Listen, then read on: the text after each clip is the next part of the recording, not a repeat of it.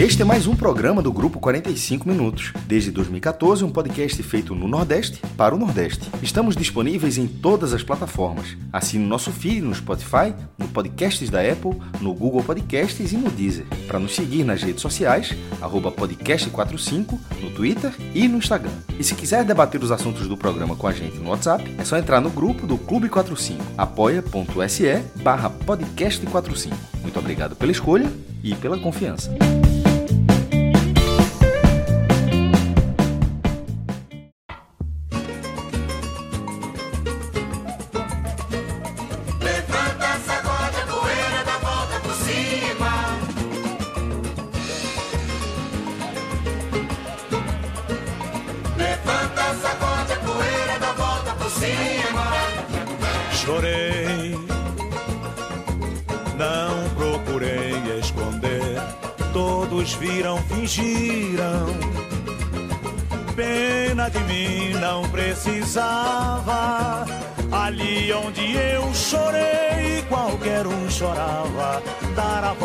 Que eu dei, quero ver quem dá. Alô, amigas, alô, alvirrubras e alvirrubras.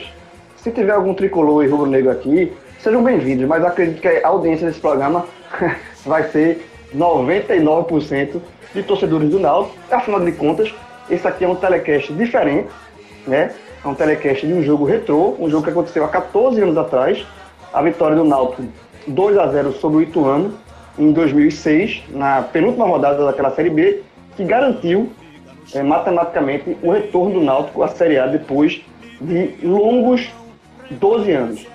E além disso, essa partida tem, tem todo um contexto que a gente vai debater aqui, né? Foi um jogo um, menos de um ano depois da Batalha dos Aflitos, em 2005. Então, talvez, eu acho que é por isso que esse jogo tem uma importância tão grande na história do clube. E a gente vai debater aqui esse jogo, é, tentando linkar o presente com o passado. Né? Algo parecido que como os meninos fizeram no, no telecast da semana passada, foram dois especiais também. Foi o telecast da, da conquista do esporte na Copa do Brasil de 2008, em cima do Corinthians, e a conquista do título brasileiro pelo Bahia em, em 1988, em cima do Internacional. Então, esse é um, aproveitando esse gancho, né? A gente está ainda vivendo essa pandemia e sem nenhuma perspectiva, por enquanto, de retorno do futebol aqui no Brasil, a gente vai é, seguindo essa tendência aí de relembrar grandes jogos, jogos históricos, e é bem legal também relembrar esses jogos, é, relembrar quem viveu e as pessoas que não viveram ter, terem um pouquinho da noção do que foi, do que foram aqueles momentos históricos e por que o clube pelos quais eles torcem são desse tamanho, né? Porque, o, que é que, o que é que faz um clube ser um clube grande, o que é que faz um clube se ter uma torcida apaixonada, como é o caso dos times do G7 aqui do Nordeste. E para nesse programa, antes, antes de me apresentar, eu sou, fui, não fui mal educado, assim, vou me apresentar. Meu nome é Jonas de Andrade Neto, para quem não me conhece. Eu estou aqui nesse programa com meu amigo Cláudio Santana e com também o meu amigo Rodolfo Moreira, é, que vamos debater aqui, é, e nosso amigo Rafael Estevam, na parte técnica, mais conhecido como Relógio.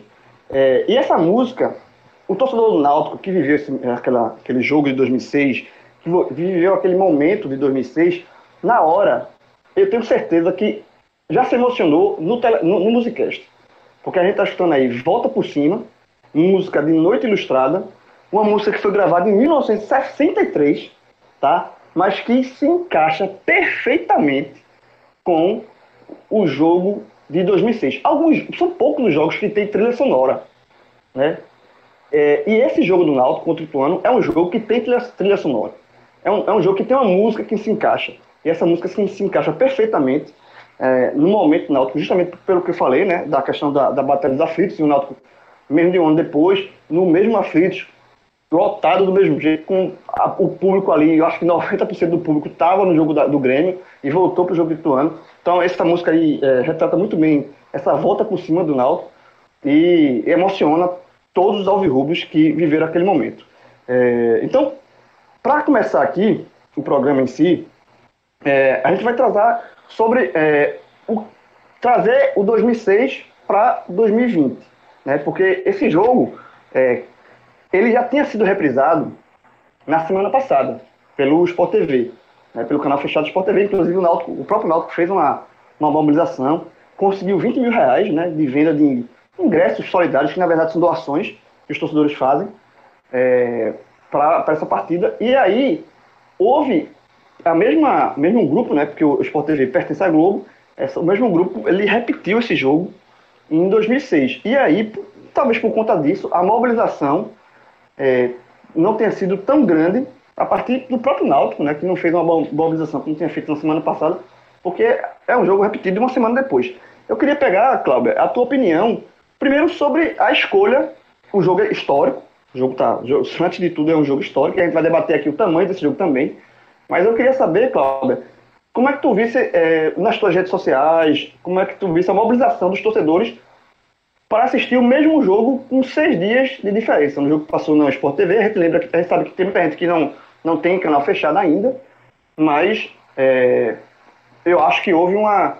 uma um, um, diminuiu um pouco é, o, a animação dos torcedores, porque eles viram essa mesma. reviveram essa mesma, essa mesma sensação, esse mesmo acesso há seis dias atrás. Cláudio, primeiro tua análise sobre a escolha do jogo, como é que você viu a mobilização de amigos teus, enfim, se a turma acompanhou de fato esse jogo ou a turma é, deixou meio de lado?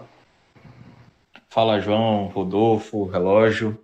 É, eu acho que essa, essa, ter tido essa reprise do, jogo do Sport TV na semana passada acabou é, quebrando um pouquinho da, talvez do o, o, alcance, eu não tenho dúvida de que hoje na, na, Globo foi maior, mas acho que a repercussão no, no sábado contra o Sport TV nas redes sociais foi a, a, apareceu mais, até pela, pelo engajamento do clube, né? Hoje teve um, um, um, como se fosse uma espécie de tempo real, mas teve também no, no, no, outro sábado e até de forma maior. Então, eu acho que quebrou um pouquinho o clima, mas assim, quem não tinha visto, eu, eu por exemplo, não tinha visto o jogo do quando passou no Sport TV, não podia assistir. Hoje eu assisti, então para mim foi a primeira vez. Acho que muitos a, a, foram assim. E acaba que é, é, é, poderia ter sido outro jogo, claro, mas é uma, uma escolha da Globo de de fazer primeiro títulos ou acesso é, dos times pernambucanos, não entrar em clássicos ainda é, regionais, mas assim, acho que foi, foi valeu pela. Porque assim, acaba que a transmissão da Globo foi mais completa, né?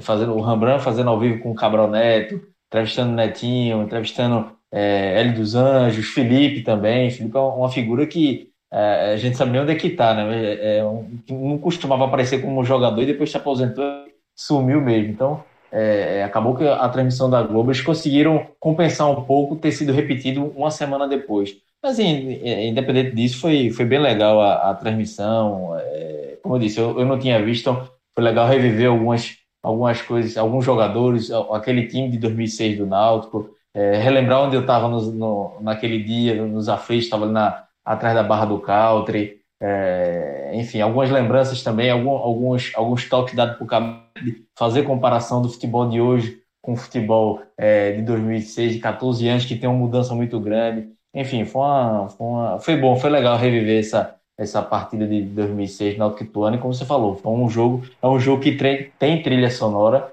que tem, é, é, é, que tem uma. Todo, todo, torcedor, quem não conhecia essa música antes daquele jogo, passou a conhecer e até hoje lembra, porque é, é, é o hino daquela partida, é o hino daquele ano, né? daquela reviravolta do que foi o Náutico, aquele jogo contra o Ituano, que foi. É, talvez o jogo contra o Ituano tenha começado ali depois da Batalha dos Aflitos, né? E terminou no, no apito final do, do árbitro, que ali sim, ali foi um alívio total para todo mundo porque é, foi uma, uma, verdadeira volta por cima. Muita gente pode questionar se foi Batalha dos Aflitos 1, 2, 2 ou não, enfim, mas que é uma volta por cima, acho que isso é inquestionável e foi uma verdadeira volta por cima que o Náutico deu um ano, menos de um ano depois, pouco menos de um ano depois, o Náutico saiu de, uma, de, uma, de um trauma que foi aquela partida contra o Grêmio para subir, subir com mérito, subir bem e, e escrever uma nova história, do, um novo capítulo na história do clube. Eu acho que você foi perfeito na tua análise da transmissão que a Globo fez. Porque foi bem diferente da transmissão do Sport TV. O Sport TV simplesmente ele pegou a transmissão da época e deu o rec, né, com a narração da época. E, e assim, escolha, acho também legal. Outras emissoras estão fazendo isso. Antes de, de, de eu assistir Náutico Ituano, eu estava revendo a final do Campeonato Paulista de 98, na Bandeirantes, São Paulo e Corinthians, jogão. Luciano Vale narrando com a narração da época, com tudo da época. Então, assim, É, é, uma, é uma escolha também. Só que a Globo, como é, pegou o mesmo jogo e transmitiu no intervalo de uma semana, eu acho que a transmissão que a Globo fez na TV aberta, eu acho que foi um diferencial de fato. Cabral olhando com o olho de hoje, fazendo essa comparação que ele fez de fato com, com relação à marcação, a marcação que se usava na época, com, é, é, fazendo um, um, comparativo com a marcação que se usa hoje. Eu acho que é, a, a, Globo soube contornar, tá? O, mesmo sendo um jogo repetido, mas ela soube contornar essa, essa repetição. Eu assisti tanto no sábado no, no passado no Sport TV e reassisti o jogo hoje, e para mim, realmente foram. foram é, é, é, é, você consegue ver, até pela, pela, pela participação do Cabral, um lance diferente do jogo. Você. É, é, houve, a Globo soube tratar, dar, uma, dar uma, uma, um tratamento diferencial, diferenciado ao jogo uma semana depois. Então acho que, que valeu, tá? Porque de fato é um jogo. Existiam outros jogos para passar? Existiam.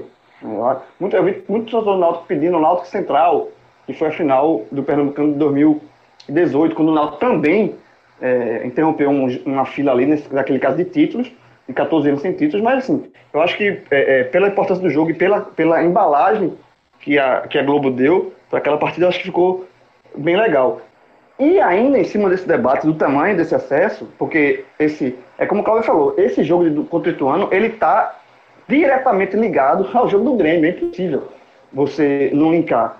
É, eu, e, e, só tem esse tamanho por conta disso. Se fosse, por mais que o Náutico tivesse 12 anos sem é, voltar à Série A, é, mas que se não houvesse a Batalha dos Aflitos, por exemplo, em 2005, se o Náutico tivesse sido eliminado na primeira fase, era uma competição diferente de fases ainda. Se o Náutico tivesse eliminado na primeira fase, o Náutico somaria mais um ano na Série B e conseguiria o acesso contra o Ituano em 2006.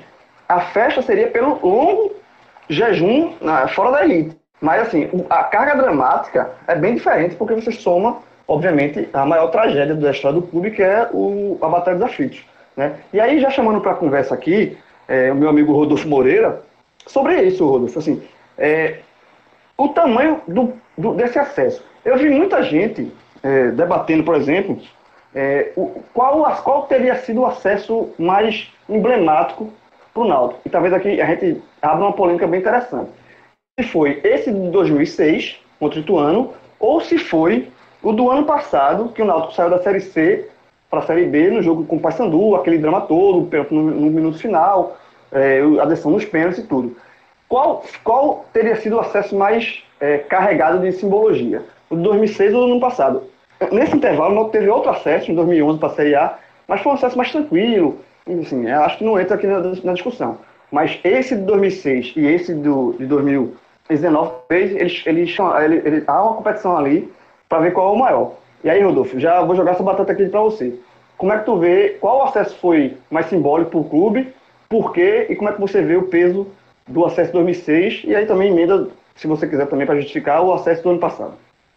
Fala, João. Saudação, Cláudio, relógio que está aí na, na mesa e o torcedor do Náutico, né, que nos escuta aqui hoje nesse Memória Cast, digamos assim. Essa é uma pergunta bem complicada, João. Eu acho que sempre que me trazem uma pergunta aqui no podcast, dificilmente eu fujo da resposta de que é algo contextual, né? Porque se a gente pega o rótulo do, não necessariamente do jogo do Ituano, mas da campanha de 2006, Batalha dos Aflitos 2, ela talvez seja um título muito mais adequado ao que aconteceu ano passado nos Aflitos, no jogo com o Paysandu, né? Um contexto de fato de, como você mencionou, carga dramática envolvida, é, um roteiro digno de epopeia. Então, levando em consideração aquilo, é, o rótulo no qual o jogo acabou sendo intitulado, eu diria que o jogo do Paysandu ele é muito mais emblemático. Só que, se a gente também leva em consideração que nós estamos falando de acessos em divisões diferentes, existe muito contexto na representação do peso de cada um, né? Porque o Náutico de 2019, por mais que tivesse fragilizado numa Série C, por mais que é, vivesse um momento muito é, carente ainda né, de conquistas, havia sido campeão em 2018, como você é, fez uma passagem aí, mas tinha sido assim uma conquista diante de um central que não é o adversário mais expressivo, mas também teve uma arena lotada, e tudo isso serviu para ir se desenvolvendo uma confiança com relação à gestão de Edno Melo, que, ao meu ver, teria sido pouco abalada, mesmo de uma derrota para o Paysandu e a permanência do Náutico na Série C por mais um ano. É porque já haviam alguns elementos que tornavam visível para o torcedor que havia um, um reerguimento do Náutico, tanto pautado na, no título de 2018 quanto pelo retorno aos aflitos né, no, no final daquele ano. Então, eu enxergo que o, o Náutico que perdesse o acesso para o Paysandu naquele momento, ele sofreria um duro golpe, mas ainda assim seria um contexto recuperável. E a perda da classificação diante, não, não diante do Ituano, porque o Náutico ainda teria uma rodada para jogar, mas um jogo com o Santo André no, no Bruno José Daniel, inclusive quem faz o gol do Santo André Hernanes, que é, depois do Firia construiu uma carreira muito bonita no São Paulo. Agora, existem algumas razões, né, e aí, por ser um campeonato muito longo, de 38 rodadas, e pertencente a uma época em que já havia um, uma interação online no mundo do futebol, mas que ainda não, não fazia parte da era digital, muitos eventos acabam sendo esquecidos, né? E alguns até viram, é, são recordados de maneira errônea. E aí eu vou trazer um exemplo para dimensionar o quão duro poderia ser a perda daquele acesso em 2006 para a autoestima do Náutico. Né? Naturalmente, é, se você leva em consideração todo, a, toda a temporada de 2006, é, vindo de uma batalha dos aflitos, né, vindo de um, um, ano em que o Náutico, por exemplo, perdeu cinco clássicos para o Santa Cruz, né, foram cinco, cinco jogos em 2005, o Náutico perdeu todos eles, e aí termina naquele dia 26 com o Santa Cruz subindo é, para a Série A, e o Náutico é, desperdiçando uma oportunidade muito nítida de, é, de emergir. Veio um pernambucano no qual o Náutico fez uma campanha muito aquém, né, não foi assim, correndo por fora, o Náutico acabou o Campeonato Pernambucano, se me engano, em sexto lugar, foi um primeiro turno muito abaixo e um segundo turno longe de brigar pelo título, afinal acabou sendo disputada, disputada por Santa Cruz Esporte, então havia aí uma previsão de uma Série B dolorosa se você leva em consideração o Pernambucano como termômetro. E aí, é, você mencionou com muita propriedade, é, porque é muito necessário para esse contexto que a gente analisa aqui, o que o Náutico fez em termos de mobilização, né? Trazer Batata, trazer Felipe, Netinho, jogadores que viveram aquilo para trazer seus depoimentos. E acompanhando o que esses jogadores falaram, somado a comentários que eu li dos torcedores, eu percebo algumas percepções que fogem da realidade daquele momento. Mas, como eu digo, por ser é, ainda uma era em que não havia tanta digitalização da informação, acaba que a memória da gente na, no funcionamento biológico, digamos assim, acaba é, cedendo né, algum, algumas retrospectivas que até fazem sentido, mas que não, não correspondem à realidade. Eu vou trazer um exemplo aqui, que é Paulo Campos, né, um cara que, apesar de não ter participado diretamente do jogo do Ituano, ele tem uma colaboração gigante naquele acesso como treinador. Né? Ele substitui Roberto Cavalo já com a Série B em curso. Foi o treinador que mais e... ficou, né? Assim, mais, mais comandou o time naquela Sim, foi, Paulo Campos. Foi, foi o mais consistente, né? Teve presente durante o primeiro turno quase inteiro e foi no segundo turno até a 31 primeira rodada.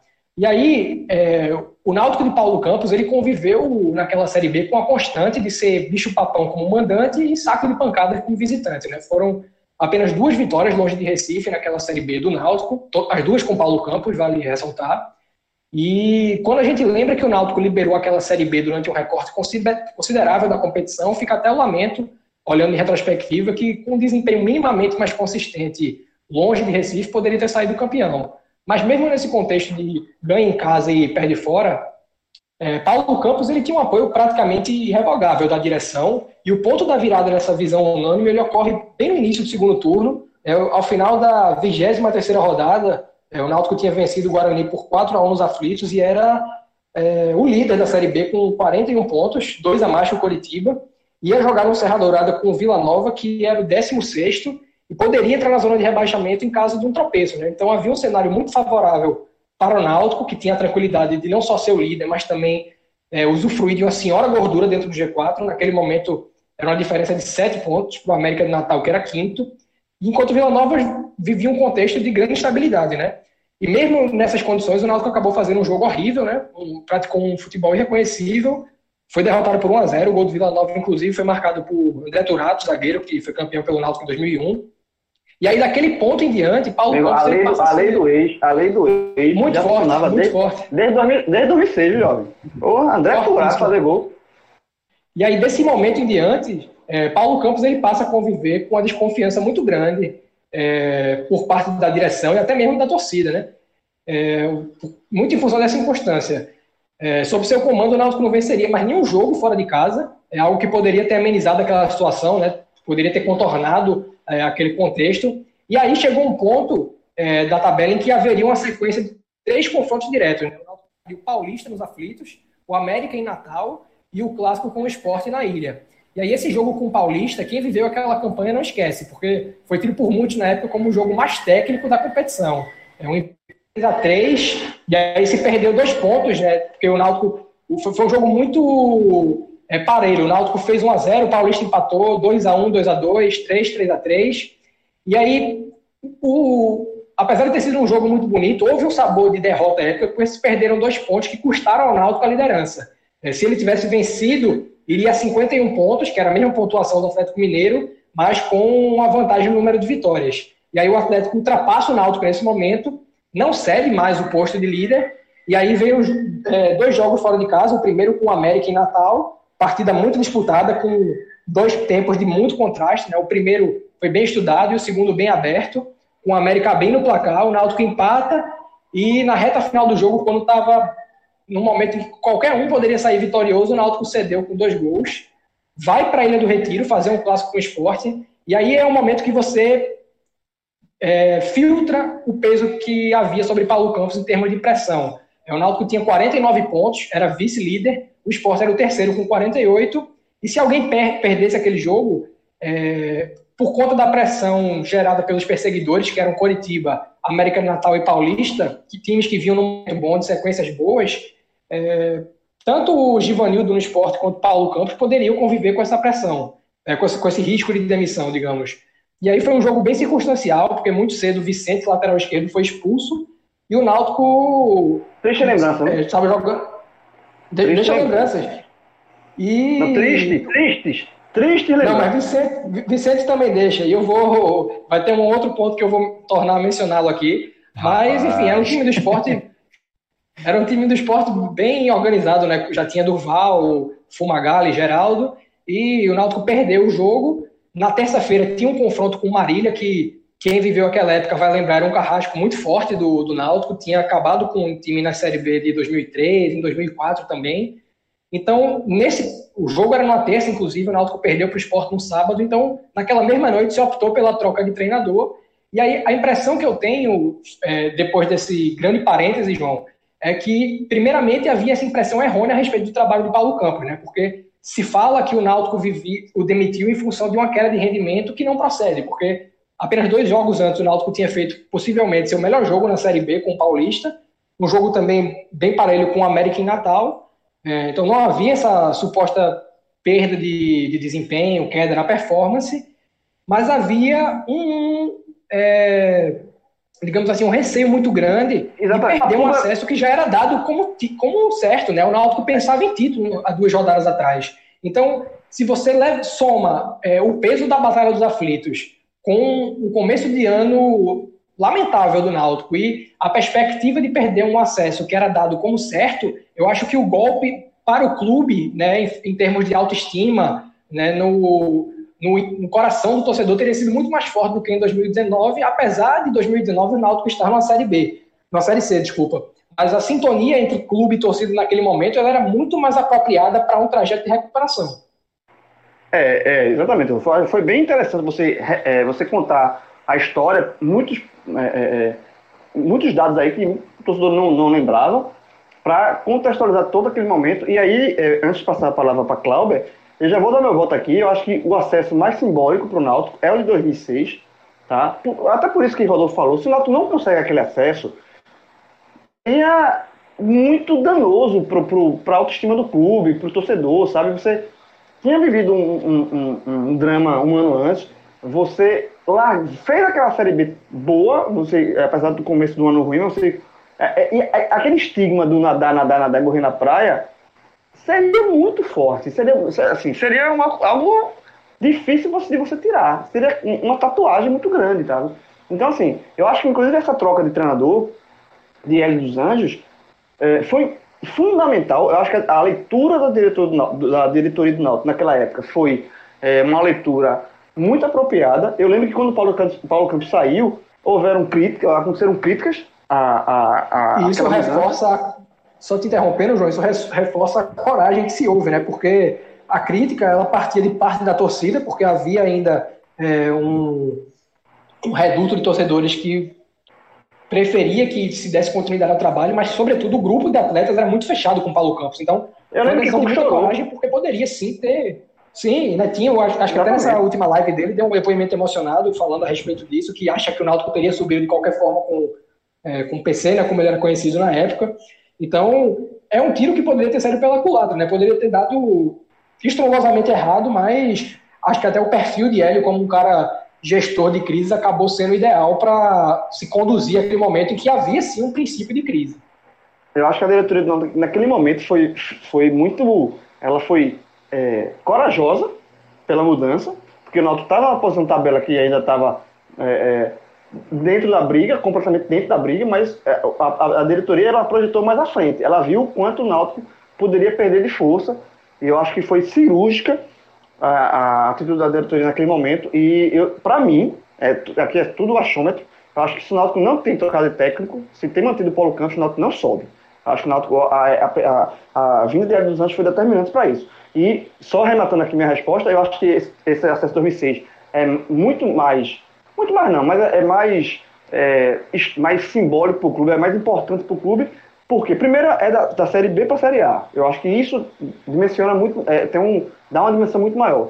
Tá? Você sai da série B e volta para a elite, volta para os maiores clubes do país, tá? É, e, e, toda essa carga emocional da batalha dos aflitos de tudo isso. Então acho que do, o acesso 2006 e nessa minha opinião também tem um pouquinho de tem um pouquinho eu reconheço de, de sentimento, né? Porque eu vivi muito mais o acesso 2006 como torcedor ali, já trabalhava com jornalismo esportivo mas é, por, eu cobri a Batalha da Aflitos, então eu estava envolvido também naquele, naquele, nesse momento aí, do que o do ano passado. Eu acho que, na verdade, são dois acessos, dois acessos que espantam fantasmas. O de 2006 espanta o fantasma da batalha dos aflitos, você dá uma resposta imediata.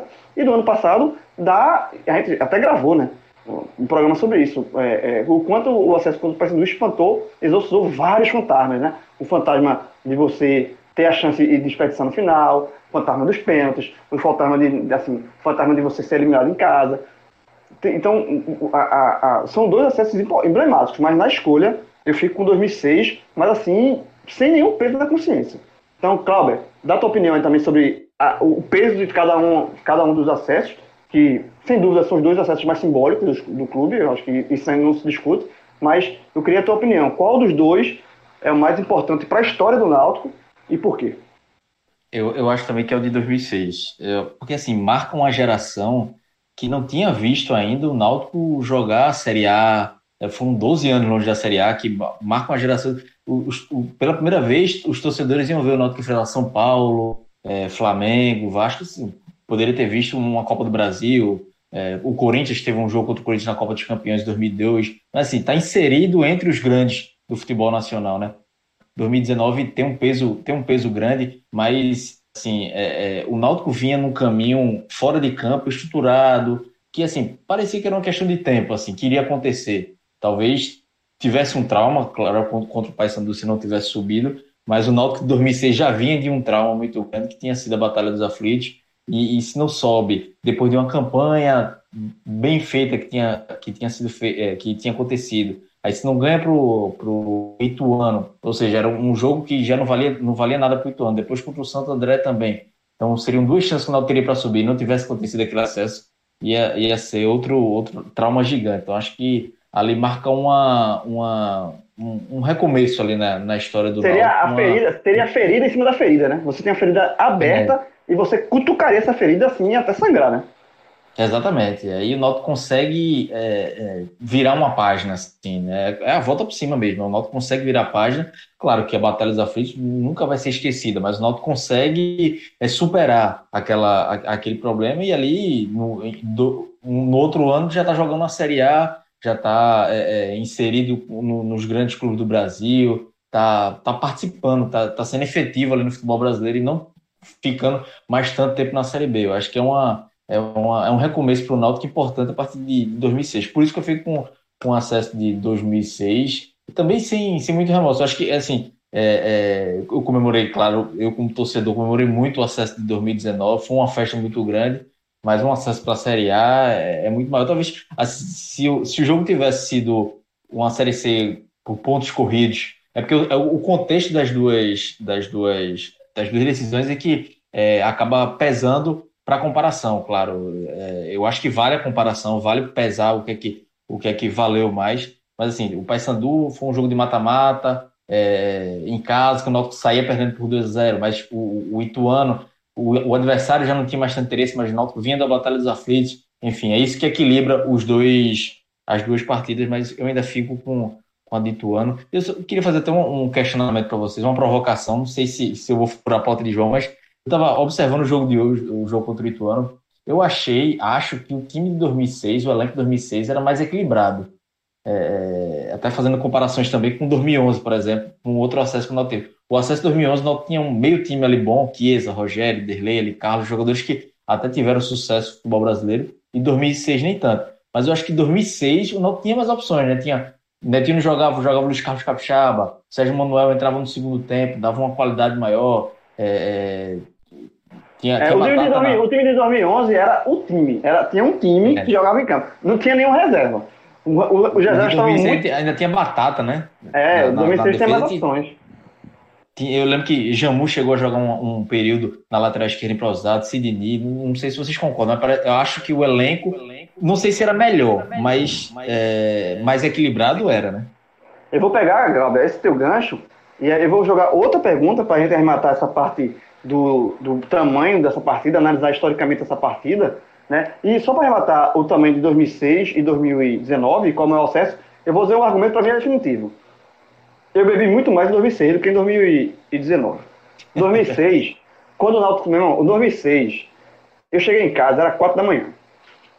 Eu emendei com o aniversário de uma amiga minha, que era Alves Rubio, a gente foi para um bar, o, a, a, o Empório, né? O Empório que era ele perto dos aflitos ali. Aí, meu irmão, eu pegava o microfone do cantor, tinha um cara tocando voz de violão lá, pegava o microfone, puxava o grito. Até eu, tinha, eu fui com. O bar cheio de, de, de Alvirrubras, né? A aniversariante Pupi, minha amiga Alvirrubra, mas tinha amigos dela, de, obviamente de outros clubes. E um, um, grande amigo meu, que é Vladimir Paulino, que foi ele que me levou para casa, porque não tinha condições nenhuma. E aí ele já falou assim: meu irmão, o cantor chegou para mim e fez: bicho, eu nunca conheci um Alvirrubro tão cabuloso quanto esse cara. Não se referindo a mim. Então, eu bebi muito mais em 2006 do que em 2019. Então, para mim, esse é momento uma carta que eu jogo na mesa para reforçar o meu voto em 2006 como mais simbólico. Agora, pegando esse, esse ponto que o Cláudio falou, é, dos jogadores, do time mais equilibrado, eu vou pegar essa, essa, essa pauta e vou dar uma remexida nela e, e, e colocar o seguinte. É, eu acho, para responder, eu acho que do time de 2006 o elenco era melhor do que o de 2011. Era o, é, tem mais opções. Se Rodolfo discordar, ele pode pontuar. Ah, mas, mas a minha pergunta o seguinte: quais desses jogadores de 2006, no auge, teriam vaga no time de hoje? No time que vai jogar, ainda a gente aguarda, espera que vai, que vai, que vai jogar a Série B em 2020, a gente não sabe, mas a gente acredita que vai jogar em, em algum momento. Mas qual daqueles aqueles jogadores ali teriam vaga no time que vai jogar a Série B em 2020? Assim, é para ser titular. Eu, eu tiro um jogador 2020 e coloco o jogador 2006, os dois, o jogador 2006 no auge. Com relação a, primeiramente, a pontuação de 2006 versus 11, João, eu acho que é isso mesmo. O time de 2011 talvez até tivesse um time titular mais coeso, mas carecia de opções para é, dosar né, nas partidas em que havia muito desgaste, quando havia até mesmo ausência de. Porque acabou sendo uma série bem que o Náutico teve a sorte muito grande de ninguém se lesionar, né? Então, diferente do que vem acontecendo recentemente. Mas aí, se partindo para essa é, tua provocação de quem poderia sair do time de hoje para entrar em 2000 e para entrar alguém em 2006, é, vale assim só para a gente filtrar aqui uma regra, se é considerando é, o jogador daquele momento, né? Porque, por exemplo, o auge. Não, jogador no auge, é no auge, é jogador no. É, é, é, é perfeito, perfeito, Rodolfo. o jogador naquele momento, porque o Washington Nildo foi antes, né? O Washington foi, foi antes, bem antes, no esporte, exatamente. É, foi 98. Então, assim, então se, o, se você... o, o, aquele Nildo, aquele Nildo de 2006, ele teria, seria titular no Náutico de 2020. É, existe aí um, uma dificuldade, mas aí que é bem menor, já que a gente estabeleceu um parâmetro que é a divergência de esquemas táticos, né? E aí eu deixo, pelo menos para mim, acho que é bem adaptável. Quem quiser mudar o atual esquema do Náutico de dar o pouso com três atacantes para um 4-4-2 clássico, como jogava aquele Náutico de Paulo Campos e Era dos Anjos, fica à vontade.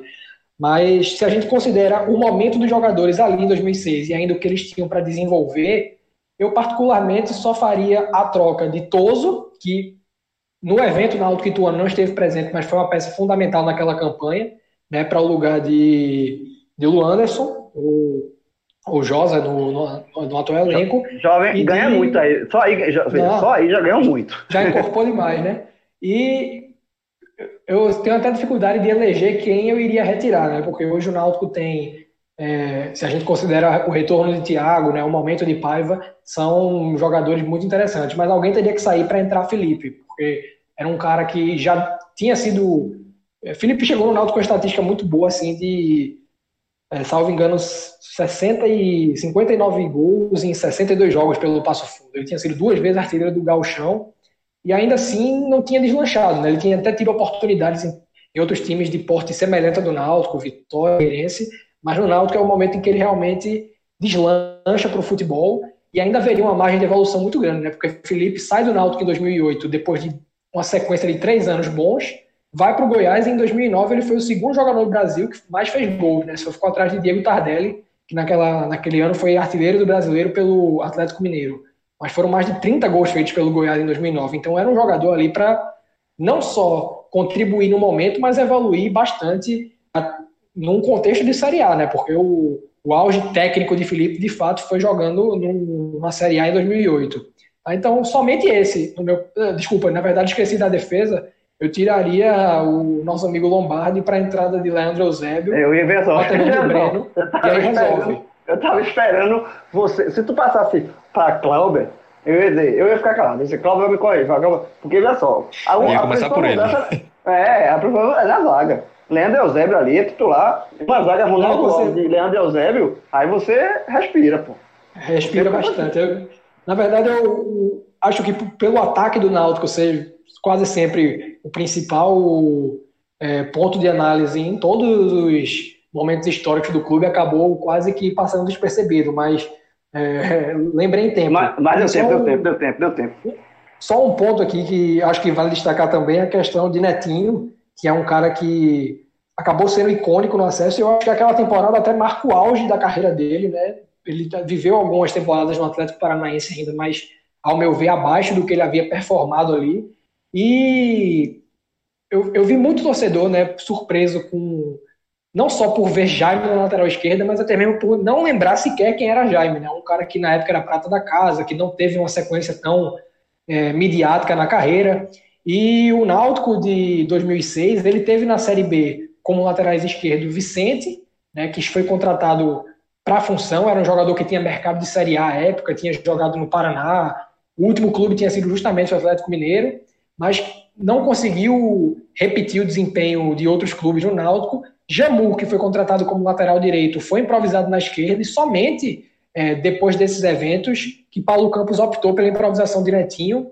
E aí entra aquele segundo mito que eu tinha falado que ia tornar mencionar Vicente aqui. Né? O passar do tempo acaba estabelecendo que o Náutico era muito forte pelo lado esquerdo com as investidas de Netinho atuando como lateral. É, como o time jogava no esquema de dois zagueiros, é, os laterais ainda tinham a incumbência de marcar, de, de guardar espaço, diferente de uma plataforma de três zagueiros em que se tem o ala. E o desempenho de Netinho naquela Série B, ele foi so, soberbo no primeiro turno, ele marcou 10 gols nos primeiros 19 jogos, e aí vem a improvisação para a lateral esquerda, é, que tira muito é, o, o, potencial dele de, de, chegar à frente, de participar de uma triangulação, e aí durante o segundo turno inteiro, em comparação ao primeiro em que ele fez 10 gols, do segundo foram apenas três. Então se criou esse mito de que o Náutico com o Netinho na lateral esquerda tinha um poder ofensivo muito grande, é, que acabou, é, na época não era verdade, né? Ele teve muita dificuldade em atuar improvisado, fez um sacrifício muito grande em nome do coletivo ali. E aí eu trago essa só mais essa lembrança do, da, da época, porque se Netinho fosse entrar em algum momento ali, ao meu ver, se a gente fosse discutir aqui, era no lugar de Jean Carlos, que para mim não cabe, porque eu enxergo o Jean como muito mais jogador do que Netinho acabou sendo na carreira. Mas é um debate válido porque naquela Série B, sobretudo no primeiro turno, jogando como meia, né, em comparação com a exata função que Jean Carlos acaba é, exercendo dentro de campo, é um debate interessante. Mas já que a gente está comparando também o momento de cada um e o potencial que ainda há de desenvolvimento, eu iria totalmente de Jean Carlos. Então, para concluir aqui a resposta, de novo dentro de um parêntese mais alongado, eu trocaria Lombardo por Eusébio, ou até mesmo Breno, qualquer um dos dois fazia essa dupla com o Ronaldo melhor. Tava Marcelo Ramos. Portoso. Marcelo Ramos, zagueiro reserva daquele ano. Era também entrava. Também é. entrava. E Felipe, no, no, no, Náutico que parou, ao meu ver, ele entraria no lugar de Eric. Né? E aí no, no novo Náutico que passa a ter Thiago, é, Guilherme Paiva, ficaria uma briga boa, mas eu acho que ninguém conseguiria tirar o espaço de Felipe nesse Náutico 2020. Clauber, passando para você essa mesma, essa mesma é uma, é uma polêmica boa se discutir. É, é o tipo, é, é, é, a coisa que esse tipo de programa rende muito, né? É, é, o, que, é o que vale, você pegar fazer esse tipo de comparação. De, são épocas diferentes, mas é, quando a gente está discutindo isso, né, é, normalmente, é, naturalmente isso vai para a mesa. Então, quem daquele time de 2006 entraria no time do Náutico que vai jogar a Série B em 2020? Lembrando que Rodolfo, Rodolfo não citou aí, por exemplo, que é um dos maiores ídolos da história do Náutico, não citou Nildo, que era, era uma das principais peças daquele time do Náutico de 2006. Ele simplesmente não, não, não colocaria, ele não citou. É, ele, é, você concorda, concorda com os nomes que ele citou, no caso Leandro Eusébio, Toso e Felipe, você acrescentaria mais alguns, trocaria alguns? Como, como você faria essa composição aí? Eu, eu, fico com esse que, que Rodolfo citou. E se ainda fosse jogar com dois volantes, ainda colocaria Luciano Totó. Que essa partida até que gente viu hoje contra o Ituano, Totó jogou bem mais naquele estilo dele, né? Cando e guarda. E que hoje no Náutico é uma dificuldade para se achar. Joga Josa, jogou Diavan, jogou outros e não, não consegue encontrar essa posição. Se quisesse jogar com dois volantes, poderia colocar Totó e Toso aí é, tranquilamente, que seria melhor do que qualquer dupla que o Náutico tenha de volantes hoje, em 2020, né? É Leandro Eusébio para mim também na defesa.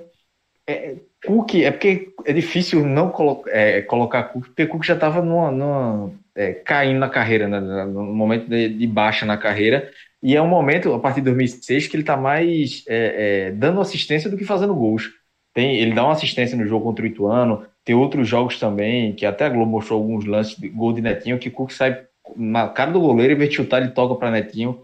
Então, é, talvez se fosse um, o Cook de 2004, ele estaria tranquilamente no, encaixado no time de hoje, mas o de 2006 eu acho que não. Talvez dessa, dessa relação de Rodolfo eu encaixaria mais Luciano Totó, porque hoje eu acho que a dupla de volantes, é, o sistema de defensivo do, do Náutico ali, zagueiros e meio campo, é o, é o que, que mais dá dor de cabeça. Então, Leandro Eusébio, Breno, Marcelo Ramos, Luciano Totó, Toso, podem entrar tranquilamente. E só voltando um pouco do, do, da lembrança de Rodolfo da lateral esquerda, ainda teve um momento de Sérgio Manuel na lateral esquerda. Não era titular na lateral, mas em, em situações de jogo ele chegava a jogar, se não me engano, acho que ele fechou o jogo. Ele, ele, fechou o jogo contra o Tuano, ele substituiu é. justamente o Jaime. Se não me engano, ele sai, entrou no lado do Jaime.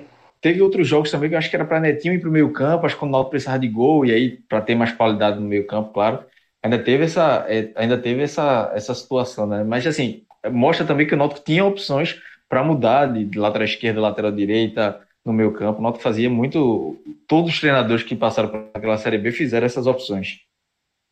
Então, galera, esse programa aqui ainda vai render muito pano para manga e é, esse é o tipo de programa que o cara gosta, que é programa que joga, mistura épocas e, e gera polêmica. Então, é, torcedor do Náutico, óbvio, que está escutando aqui, eu, eu como ouvinte, estou adorando. Mas vamos falar aqui da, da N10 Esportes, que é a nossa parceira, parceira do podcast 45 Minutos, que é o seguinte: é, a N10, ela tá com. No final do ano tem a Black Friday, né? Que é assim, que a turma corre pro shopping, lota tudo. Não, não, na, N, na N10 é o ano todo. Tem promoção, assim, é, é, é a Black Friday fora de época. Tem promoção até 60% de desconto no site n10esportes.com.br e aí você encontra camisa de time, é, material para que você quer fazer malhar em casa, você que está em casa na, na, quarentena, fazer exercício dentro de casa, é, roupa para malhação, tênis, é, peso, tem tudo lá, com desconto 60%. Então, assim, vale a pena demais você dar um, uma checada na, na n10esporte.com.br para ver alguma coisa. Com certeza você vai achar algum produto lá que está muito em conta. Eu mesmo já. E eu vou dar um, um, um, Eu sempre gosto de fazer anúncio dando testemunho pessoal, porque fica uma coisa mais verdadeira. É, todo mundo sabe que semana passada, no início de semana passada, teve toda aquela mobilização do vídeo de Neymar com Bento, né? né Neymar mandou um, um vídeo para Bento, via a André Galindo, via Cássio, o pessoal fez uma corrente lá e chegou para Bento, e foi uma coisa emocionante para tudo, para mim, para muita gente. E aí a partir dali, é, eu me senti na obrigação de dar a, uma, comprar uma camisa de Neymar para Bento. Só que meu irmão, ele se antecipou. O tio, meu irmão, o tio de Bento, né? Ele se antecipou. E aí ele falou, ó, vou, vou comprar a camisa de Neymar para Bento. Aí antes dele comprar, eu disse, ó, aí eu joguei o site da resposta, procura aqui. E foi feito. Então, meu irmão foi no, no site da NTZ Esportes, comprou a camisa de Neymar do Paris Saint-Germain e dá, tá chegando esses, esses dias aí, essa semana vai estar tá chegando aqui para a camisa infantil do Paris Saint-Germain é, camisa do Neymar para Bento. Então, assim, se você, é, nesse período de pandemia, a gente sabe que todo mundo está se apertando, é, apertando aqui, apertando ali, está tendo é, é, é, fazer o dinheiro render, mas se você estiver interessado em alguma coisa sobre comprar camisa do, do seu time, camisa, material esportivo, material para você fazer um trabalho em casa, vai no, no, no site da N10 Esportes que com certeza você acha algum, alguma coisa lá, você vai achar num preço de 60% de desconto. E com detalhe, aliás, com dois detalhes. Primeiro que é frete para todo o Brasil. Então se você mora fora, do, fora de Pernambuco, você, é, é, você recebe frete grátis para todo o Brasil. Você não paga frete, o que já é uma economia. Obviamente já é economia. Seja, o cara que está escutando esse programa, o Móvel Rubro que está escutando esse programa, que mora em Manaus, que mora em Roraima, que mora no Amapá, frete grátis. Tá? Você, pede, você faz o seu pedido lá e vai chegar para você frete, frete grátis. E o outro detalhe é o seguinte: em cima do desconto, em cima da promoção, em cima dos 60% de desconto em alguns produtos que o, a N10 está dando, ainda existe o código do Podcast 45, que é o código clássico, tão clássico quanto esse jogo do Náutico, né, o podcast é Podcast 45.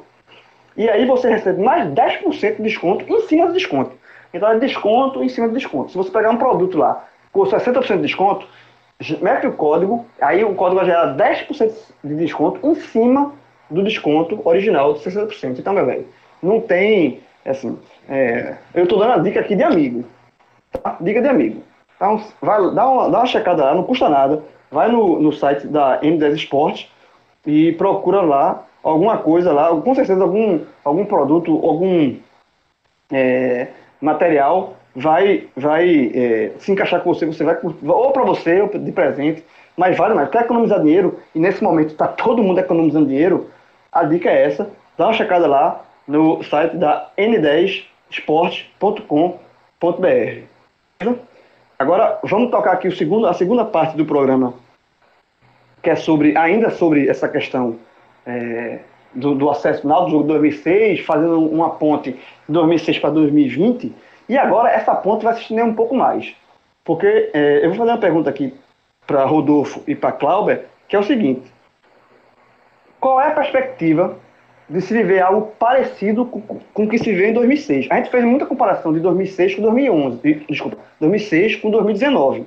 A gente fez essa, essa comparação e eu acho que do, de 2006 para frente, a maior alegria de, de acesso do Náutico foi 2000 e, e, o jogo contra o Paysandu de 2019. Teve o título em 2018, mas Cláudio já falou aqui, é, é, um outro contexto. É um título de pernambucano, que o Náutico é, tem o peso do jejum, mas de acesso não, se compara. É, é, a, a, o debate é 2006, 2019, só que agora vai jogar para frente. Se o Náutico, a pergunta é a seguinte: se o Náutico conseguiu acesso em 2020. Esper esperamos que haverá a Série B em 2020. Mas se o Náutico conseguir esse acesso em 2020, num, num, ano totalmente atípico por conta da pandemia, no ano que provavelmente boa parte do campeonato, ou todo o campeonato, vai ser disputado em portões fechados, a gente não sabe. É, dá para comparar, é, assim, vai, vai, ser um acesso que você vai colocar na, nessa balança de comparação com 2006, ou vocês acham que é, pode ficar um pouquinho mais, mais, mais esquecido por conta da, do contexto do, de 2020, da pandemia, talvez jogos de portões fechados? É, será que o, o, o, torcedor do Náutico, a pergunta é a seguinte, o torcedor do Náutico, caso o Náutico conquiste o acesso para a Série A nesta, nesta próxima Série B de 2020, a alegria vai ser igual a de 2006 ou vai ser diferente? Cláudio, começar contigo dessa vez. Não, eu acho que não vai ser igual, não. Acho que ainda, ainda vai ser menor. Porque, até se, sei lá, se for daqui a três anos, por exemplo, o ficar dez anos longe da Série A, a última foi em 2013 que jogou, eu não vejo uma comemoração, como a gente falou no início, no contexto, né? Não, não vejo é, uma comemoração daquele nível, uma festa, uma emoção principalmente daquele jeito, não. Eu acho que vai ser menor, como é, o título de 2018, se a gente comparar com 2001, por exemplo, é, que são até contextos parecidos, mas eu acho que fica um pouco ainda, ainda menor. Acho que o Náutico, é, vindo de uma, de uma batalha dos aflitos, e ter o, aquela tensão. Se a gente pegar, ver naquele jogo, eu relembrei isso que eu estava no estádio, o primeiro tempo a torcida dos aflitos só fazia apitar aqueles apitos que deram lá, mas cantar mesmo ninguém conseguia porque era tanto nervosismo no, no, estádio que ninguém conseguia cantar, apoiar. Só depois que saiu o primeiro gol que a, a, torcida começa a cantar, apoiar, puxar o NDCO, porque era muito nervosismo, tava todo mundo com muito medo pelos traumas que, que tinha sido do ano anterior, né? Então eu acho que não, não chega a ser igual, não. Vai ser uma Até porque depois de 2006 teve 2011. É, e não, não, chegou nem, nem perto, ter, teve carreata e tudo mais, mas ah, em quesito emoção, não chegou a ter não chegou a ter metade do que foi 2006. Eu acho muito difícil que se repita o que aconteceu aquilo ali 12 anos depois, vindo de um, de um trauma. Enfim, todo, todo o contexto pesa muito para que 2006, eu acho que ainda fique por um bom tempo aí como, como se não maior, mas um dos maiores, e aí comparar só com 2019. Eu acho que se uma, subir nesse ano 2020, o acesso de 2019 ainda vai ser mais comemorado que 2020, mesmo, claro, a Série A, o acesso para a Série A pesando muito mais. Rodolfo, tua opinião, assim. Tu acha que tu, tu vai na linha de Clauber, tu vê diferente, e tu, vê, tu acha que é, o ano de 2020, o ano no mundo inteiro é diferente. Né? Um ano de, de pandemia, das pessoas em casa, quarentena, todas as, as limitações, né? isolamento social. Você acha que isso aí, caso, vamos colocar, vamos ser, jogar para frente e otimista. Caso não consiga o acesso, esse lado da pandemia, ele pode pesar positivamente ou negativamente para um contexto histórico de um acesso. Porque, assim, é, é um ano bem traumático para a humanidade, né? É, e fazendo essa comparação com 2006, acho que pode ser um, um, um, acesso histórico, comemorado, lembrado, como é o de 2006, ou, se, ou vai na linha de Cláudia, que é uma, vai ser um acesso um pouco menor? Olha, João, eu acho que o principal ponto da tua pergunta, que você, tanto você quanto o Cláudio fizeram a questão de destacar, é que nós não estamos no, atuando em CNTP, né? Antes da paralisação pelo Covid, eu já tinha feito uma previsão, uma previsão não, um palpite, de que considerava o Náutico favorito ao título da Série B. Né? Mesmo com sem a, perda, a perda de pontos recentes que o Cruzeiro acabou sendo penalizado, né? já começa o campeonato com menos seis. E a paralisação é, em função da pandemia, ela traz algumas é, dúvidas a respeito de como equipes é, vão reagir ao novo cenário e o Náutico com certeza se aplica a isso, sendo uma equipe tradicionalmente caseira, né, como vai ser exercer essa força dos aflitos sem a presença da torcida, porque me parece seguro né, que é, no, no, retorno do futebol não haverá torcedores, até a, a, a até que seja encontrada né, um, uma, um antídoto de vacina e haja a democratização dessa vacina, não, não vejo o futebol retornando, retornando com o público. Tá? Então, fica esse primeiro questionamento. E aí, no, no escopo emocional, tem há dois lados da mesma moeda, né? A moeda é o Covid e o futebol jogado sem o Covid, ele tem um lado muito triste, né? Porque o futebol, antes de se tornar uma indústria, ele era uma, um fenômeno social. E aí a alegria de, como você mencionou, a, o que aconteceu com contigo e teu filho essa semana, que é um episódio que, por mais que não tenha acontecido no estádio, no estádio só é, tem origem né, na paixão pelo futebol é, que você transmitiu ao seu filho, que você recebeu do seu pai. Então, tudo isso a gente tem que levar em consideração. E aí, é, por mais que não haja.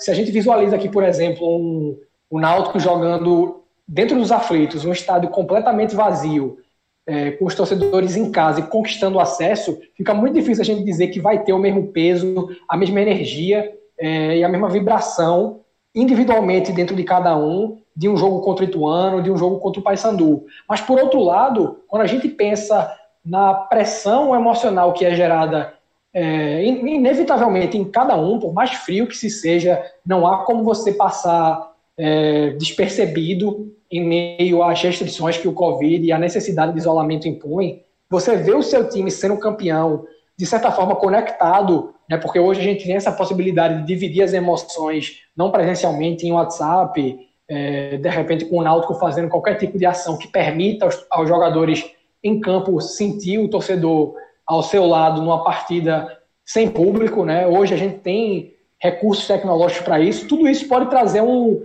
um caráter muito especial, porque vai ser algo sem precedentes e de difícil repetição, né? Eu não consigo imaginar é, a humanidade passando pelo Covid e restabelecendo uma ordem minimamente próxima ao que era natural até três meses atrás, não se preparando para uma nova pandemia, adotando protocolos de saúde que minimizem o risco de a gente passar novamente por esse tipo de situação. Da mesma forma que a indústria de aviação acabou mudando completamente após o, 9, o, o acidente das Torres Gêmeas, né? O 9 de 11 de setembro, desculpa.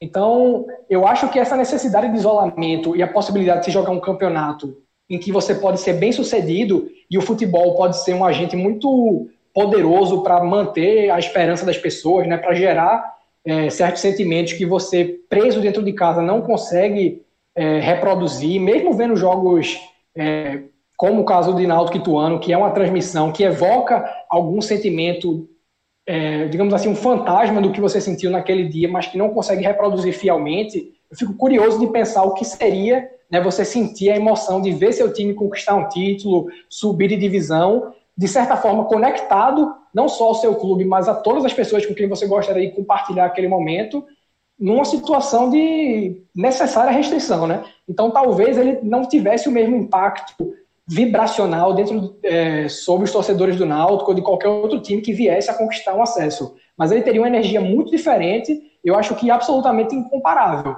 Né? A gente não teria como comparar com o Paysandu, com o Ituano, porque seria um, um contexto que é, a humanidade impõe aos clubes de futebol, como impõe a empresas de turismo, a, ao setor de aviação, que é, não, não deixa muita opção para a gente. Né? Então, o futebol voltar, ele passa a ser uma esperança tanto para reforçar né, o isolamento com um produto de entretenimento em tempo real acontecendo, quanto pela, pelo vínculo que se passa a ter com um clube que pode oferecer um tipo de emoção, né? E eu falo isso até pensando é, nas crianças, a gente trouxe o exemplo do teu filho, mas para um, para um, uma, eu, por exemplo, que tinha 10 anos no jogo do Ituano, eu acho que a alegria de ver o Náutico vencer o Ituano pela TV, é, num, se, se o jogo do Ituano tivesse ocor, é, ocorrido um cenário de, de pandemia, de isolamento, ela não seria tão diferente assim por conta do que o Náutico representava e representa na vida.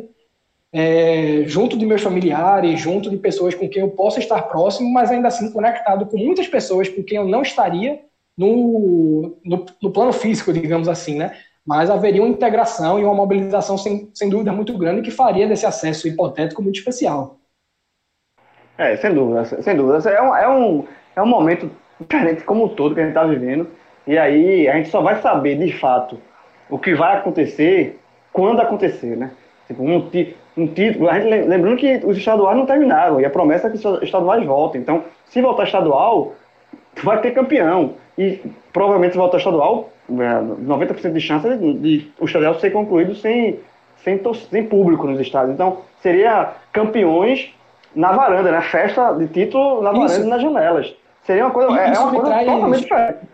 E tua fala, João, ela me trouxe uma reflexão que não veio no, na, no argumento original, que é quando a gente fala, por exemplo, em Náutico Ituano, muita gente se pergunta ah, onde é que você estava em determinada partida, e aí tem, que, quem, tem, que, é, tem quem tivesse fora do Brasil, tem quem tivesse na arquibancada do country, nas cadeiras, tivesse saído do estádio mais cedo e tivesse ouvido a transmissão, a narração do gol de Jean Carlos é, já na rua, e aí num cenário de Covid-19, as respostas seriam totalmente distintas, né? Haveria quem estivesse é, na, sua casa habitual, haveria quem estivesse num isolamento mais, é, mais seguro, digamos assim, né? É, em Gravatar, em Porto de Galinhas, num, num cenário de maior sensação de, de, de distanciamento, e mudaria por completo assim o que a gente entende pela emoção de um jogo de futebol, né? Um cenário que a gente não consegue prever se seria frio ou minimamente próximo do que a gente conceitua como quente. Eu prefiro com toda certeza ver a Série B correndo da maneira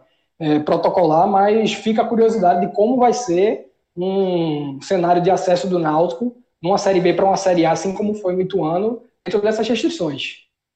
Exatamente, totalmente. É uma coisa que a gente vai viver ainda, né? A gente vai saber ainda, vai aprender com o passar do tempo e, e todo mundo espera aqui que essa pandemia ela, ela termine e a, a vida comece a voltar perto do normal o quanto antes. Agora, para isso, só um recado para os jovens que estão escutando aqui, é, fique em casa, porque todo, se todo mundo ficar em casa, a tendência é que a gente volte à normalidade, entre aspas, normalidade, mais rápido possível se, se as pessoas respeitarem a, o isolamento social, a gente volta à, à normalidade. Ou pro, Vamos descobrir qual é o novo normal, né, João? É, mas a gente vai descobrir isso se quanto mais pessoas é possível ficar em casa. Né? Basta ver em países como a Alemanha, né, em países como o Japão, por exemplo, países que respeitaram a, o distanciamento social, que aos poucos estão voltando para esse novo normal. E, infelizmente, o Brasil ainda está longe disso. Mas, enfim, Vamos, pronto, amarrando aqui, vamos só para terminar o programa, é, falar um pouco do jogo, né? Jogo Náutico Ituano, fazer um, um telecast resumido, né? Sobre essa partida, uma partida que aconteceu há tanto, 2006, há 14 anos atrás. Então a gente não vai se estender aqui e entrar em, em nuances de um jogo que aconteceu há 14 anos atrás. Mas rapidamente falando sobre esse jogo, é, e aí eu queria falar com o Clauber, é, a impressão que a gente. Porque assim, uma coisa. É eu, eu vi esse jogo, eu estava no estádio no dia, e a visão do estádio que eu tinha, des, totalmente despreocupado, naquela época nem existia o podcast 45 minutos, era, era só de torcer, e torcer, e depois da, do, na, processo é, festejar e tal. É, e você rever esse jogo, 14 anos depois da televisão, é, você consegue ver alguns pontos que você não lembrava exatamente como, é, é do, da partida que você viu há 14 anos atrás na arquibancada. Por exemplo, é, do jogo, né? Eu, o que, é que eu percebi? O Náutico começou, é, foi um jogo que o Náutico, até pela carga emocional, o Náutico começou muito pilhado, muito nervoso, é, e acho que essa pilha, esse nervosismo, estado lotado, é, isso pesou no primeiro tempo. O Náutico não fez um bom primeiro tempo. O Ituano foi até melhor em alguns momentos que o Náutico, né? Teve, levou mais perigo do que o Náutico. O Náutico teve um lance com o Cook, uma bola é, que sobrou para ele, ele chutou por cima, mas o Ituano foi, levou bem mais perigo. E no segundo tempo, quando o, Náutico, o fato do Náutico abrir o placar com dois minutos, dá aquela relaxada para o time entrar no eixo e aí constrói a vitória naturalmente e depois do 2 a 0 é tudo festa assim. Eu no estádio né, em 2006, depois do 2 a 0, depois que Felipe faz 2 a 0, eu lembro o seguinte, comemoro o gol, eu tô com Augusto, obviamente, estou com Augusto, passa um gasoseiro, o cara passando um vídeo de cerveja, eu bato a mão, no, no, a mão nele assim, bicho, fica aqui, que tu vai vender essa cerveja tudo aqui, tu vai sair, vai precisa mais andar não, fica aqui. Pronto, e o cara vendeu toda a cerveja do, do isopor dele pra, até o final do jogo, porque não tinha mais jogo. Depois do 2x0 não tinha mais jogo, era só festa. Então, Cláudio, eu queria rapidamente tua análise sobre essa partida. É, se tu concorda comigo e se tu concorda que você viu na televisão lances que você tinha esquecido, que tinha passado, que você tinha é, passado despercebido na sua memória, você é, é, viu o jogo hoje e destruiu uma imagem que você tinha de guardada de 14 anos atrás. Ah, completamente, a visão é outra. É, eu não lembrava nem dessa, dessa chance perdida por Cuca no primeiro tempo. Na minha cabeça, ela tinha sido um jogo feio. Se analisando friamente, não é um jogo bom, até pelo nível de tensão do Náutico. É, o, o, o Ituano estava ali pela maldade mesmo, né? Estava conseguindo é, fazer a maldade, pelo menos até o empate, pressionando, fazendo, criando boas chances. Mas assim, é, eu acho que o jogo foi muito tenso, mas e, e o Náutico não conseguia se encontrar, né? Errava muito muito saída de bola, é, não conseguia criar jogadas, enfim, tinha, tinha carga emocional muito grande, como eu até falei, da torcida também, que não conseguia empurrar o time, era só aquele apito para quando o Ituano tocava na bola. É, e no segundo tempo, como você falou, depois do segundo gol aí também não, não, não teve mais jogo, né? O Ituano que atacava não criou outras duas, três chances, mas assim, de forma é, sem muito aperreio, com muita tranquilidade. Se desse para fazer o terceiro, bom, mas é, já não tinha mais o nervosismo que precisou ter, no, no principalmente no, no, primeiro tempo e no início do segundo tempo, até saiu 1 a 0 assim, O jogo não é, não é um grande jogo, mas é, é justificável porque o porquê não, não ter sido um grande jogo. E aí no segundo tempo o Náutico volta naquela pilha de forma é, consciente, de forma certa, a pilha de, de atacar, de partir para cima de forma organizada, aí o Náutico constrói o placar e vence é, de, de, forma merecida, assim, porque apesar do, do Ituano ter chegado, o Ituano chegava, mas chegava na, na fragilidade emocional do Náutico, que não de forma é, contundente, de forma criativa, não, era, era falha do Náutico, era Jaime um pouco falhando na, na defesa, é Breno saindo uma bola errada na, na, no meio da defesa, enfim, era mais parte emocional do Náutico, mas que no segundo tempo o Náutico conseguiu recuperar. Rodolfo, e você? Você já falou aí que tinha 10 anos, em 2006, quer pagar de novo aqui, quer pagar de novo, porque eu tinha, já tinha 26. Eu era, eu tinha 26, pô. Tem uma diferença boa aí. Jovem, eu já, eu já tinha 26, já namorava com minha atual esposa, Priscila, a minha atual não, minha, minha eterna esposa, né? Porque eu vou ficar com ela para sempre. É, 20, eu tinha, namorava com Priscila. E eu lembro de detalhes, por exemplo, eu almocei nesse dia na casa dos pais de Priscila, que eles moram na, aqui na Iputinga. Aí eu saí daqui, peguei um, um ônibus e fui bater nos aflitos, cheguei bem cedo. Cheguei, tipo, o jogo era 4, quatro da tarde, eu cheguei nos aflitos, era 1 da tarde. Eu almocei e fui pra lá. Por conta dessa nervosismo, dessa pilha toda. E aí, como eu não era casado, eu voltei para minha casa, vou morar com meus pais, cheguei, cheguei em casa às 4 da manhã. Tá? E casei no ano seguinte. Então, estamos juntos até hoje. Mas você quer pagar de novo aqui. Eu tinha 26, você quer, você está dizendo que tinha 10. Então, qual a lembrança do garoto, do menino Rodolfo, de 10 anos, e você já agora, já adulto, já cara responsável, é, revendo o jogo, o, qual a diferença da lembrança que você tinha, aquela lembrança é, lúdica, digamos assim, para o jogo em si, agora você como analista de futebol e tal, quais são as diferenças que você tem, quais são as memórias que você reforçou, assim, tava, é isso mesmo, tava, é isso, foi isso mesmo, a lembrança era justamente essa, ou, e quais foram as lembranças que você disse, com, foi completamente fluida, assim, porra, eu, eu tenho uma lembrança que era isso, mas na verdade foi uma coisa completamente diferente, vendo o jogo 14 anos depois. Olha, da partida, João, para ser sincero, eu não, não lembrava do quão consistente tinha sido o jogo de Luciano Totó. Ele tinha sido uma peça bem pouco utilizada naquela Série B. Lembrava que ele tinha jogado, o Toso é, desfalcou o Náutico naquele dia, mas, sobretudo no primeiro tempo, acho que até em função da, podemos dizer, apatia ou nervosismo do Náutico, ele acabou se sobressaindo, eu diria até que foi o melhor em campo. Tá? Era um aspecto daquela partida que não, eu não tinha na memória. Só que, falando a respeito desse teu paralelo de ser, trabalhar hoje com futebol, tem um.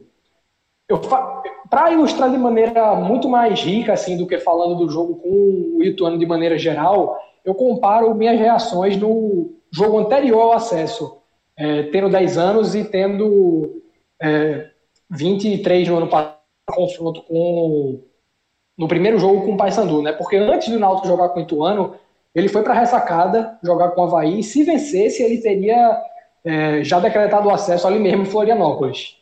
E eu lembro de assistir aquele jogo, foi até transmitido pela Globo. Eu lembro que em alguns momentos até havia.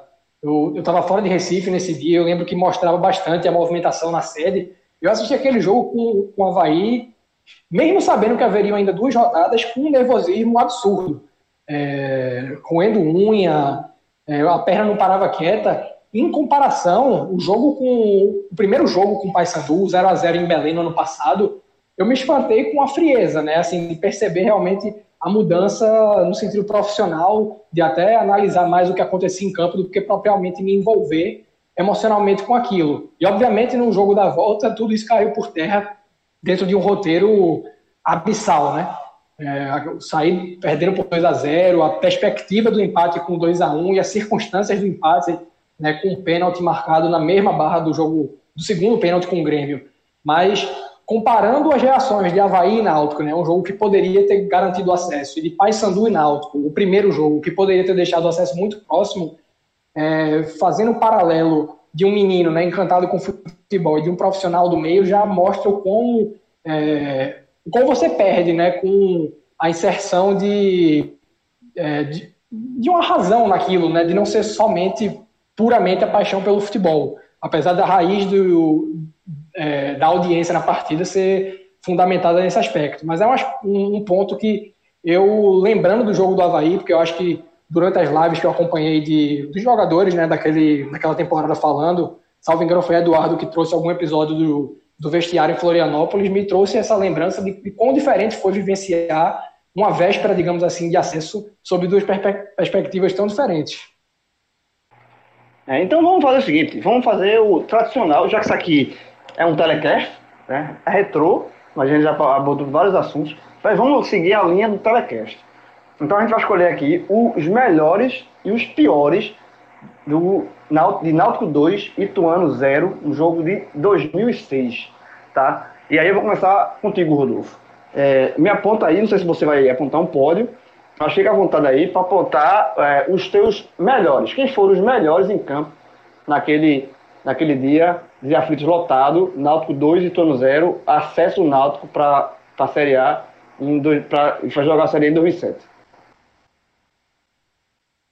Eu vou fazer o pódio, João, porque apesar de ser um, um jogo muito atípico, existe circunstância para isso.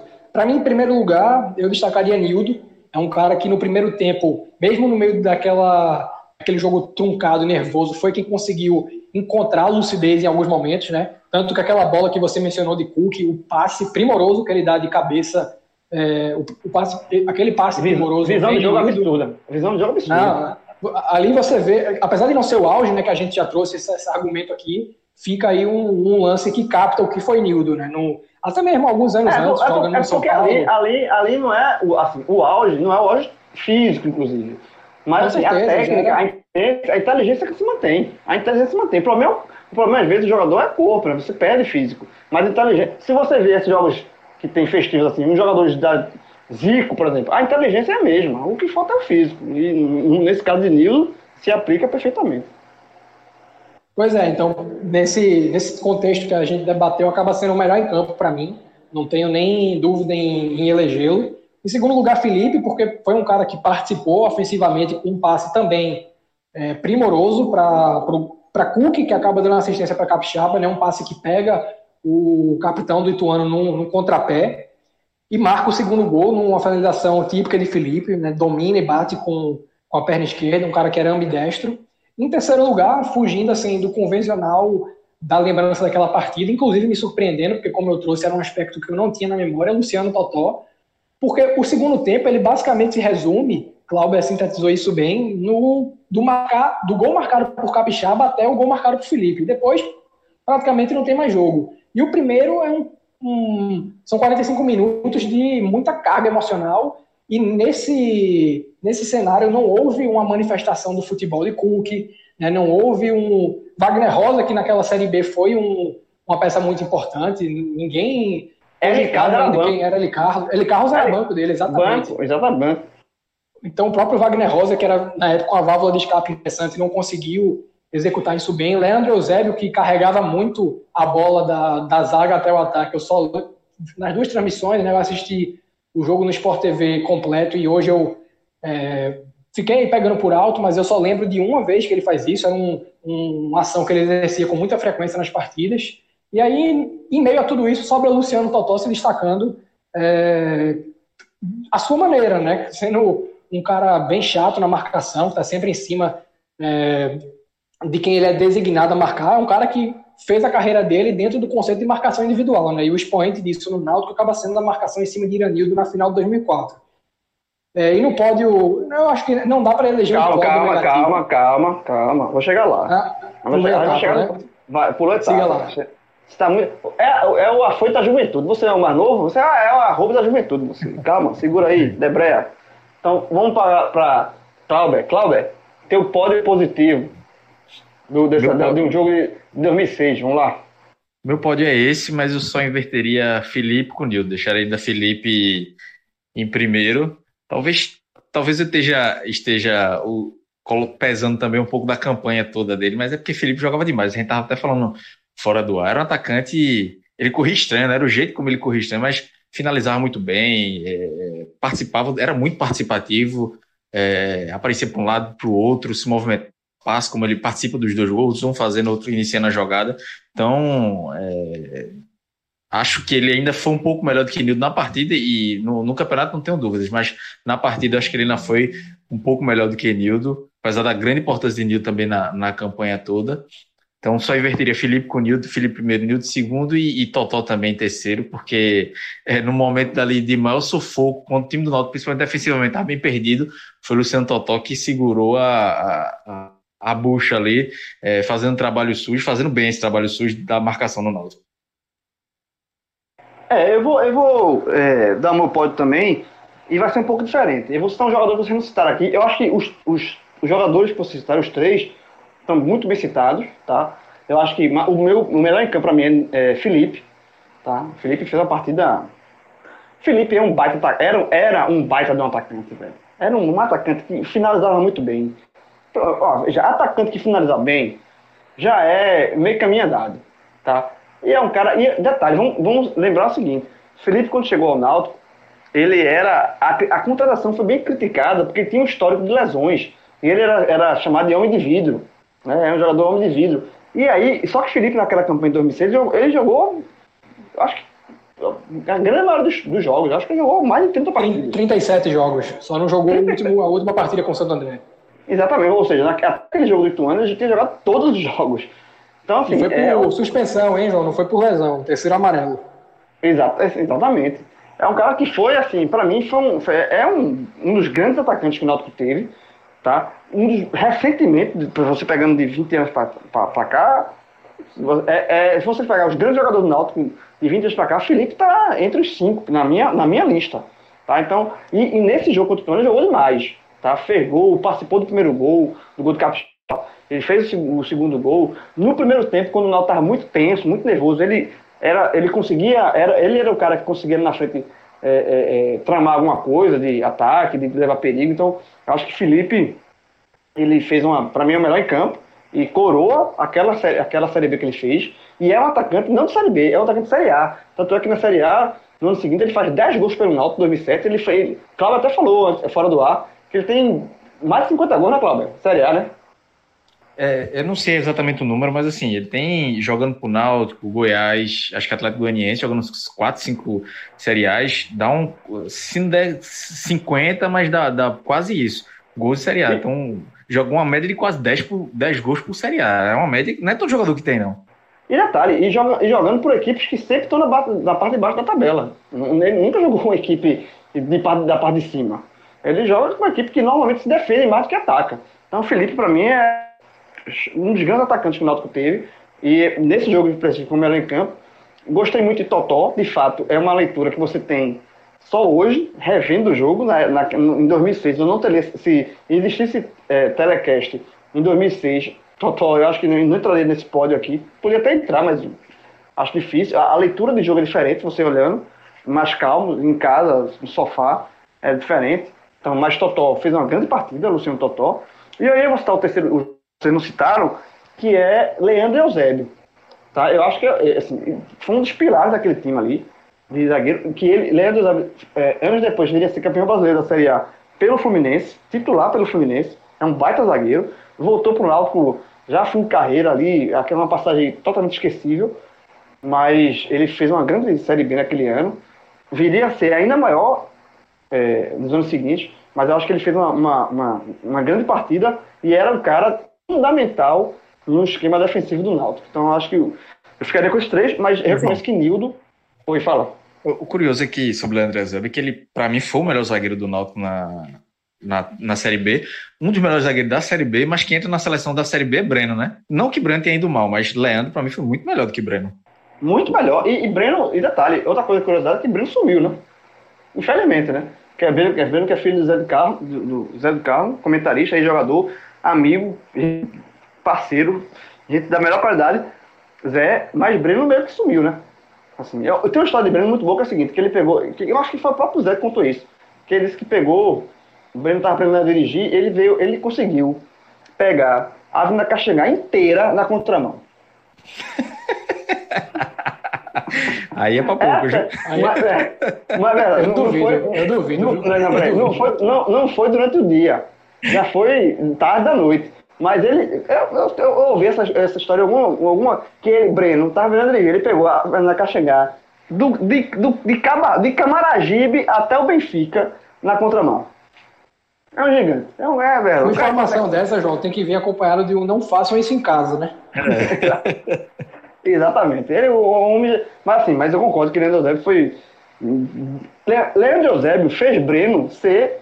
Viver o melhor momento da carreira. Porque eu acho que depois dali, Breno E sumiu. até, na verdade, o contato de Leandro Eusébio com o Hélio dos Anjos ali naqueles sete jogos em que Hélio treina o Náutico foi fundamental para ele chegar no Fluminense, porque quem leva Eusébio para o Goiás dois anos depois é Hélio dos Anjos. Ele volta para o Goiás em meados de 2008, Leandro Eusébio estando no futebol do Japão, indica, e aí ele vai para lá, faz um 2008 bom e um 2009 naquele time do Goiás que tinha Fernandão, Yarley, o próprio Felipe, Júlio César, uma campanha acima da média e vai para o Fluminense, acho que numa transação de pouco mais de um milhão. É. Enfim, então, o meu pode ser esses três. Nildo, é, obviamente que ele foi muito importante, mas neste jogo específico ele ficaria em quarto lugar. Se fosse um pódio de Stock Car, que um ouvinte meu me corrigiu que não existe mais esse tipo de pódio, mas se fosse um pódio de Stock Car antiga, já que a gente tá falando de, de um jogo retrô, ficaria ali em quarto. Mas o meu pódio seria Felipe, Totó e Eusébio.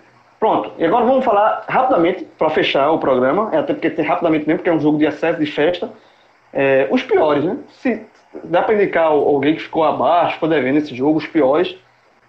E aí, Rodolfo? Pronto, agora, agora é o momento. Dali. É, é, o, o que você trouxe, João, de ser um jogo festivo e, sobretudo, pelo que eu tinha falado antes, de ser um jogo que se resolveu no segundo tempo rapidamente, não, não existe margem para uma atuação tão ruim, né? Porque ninguém chegou a comprometer.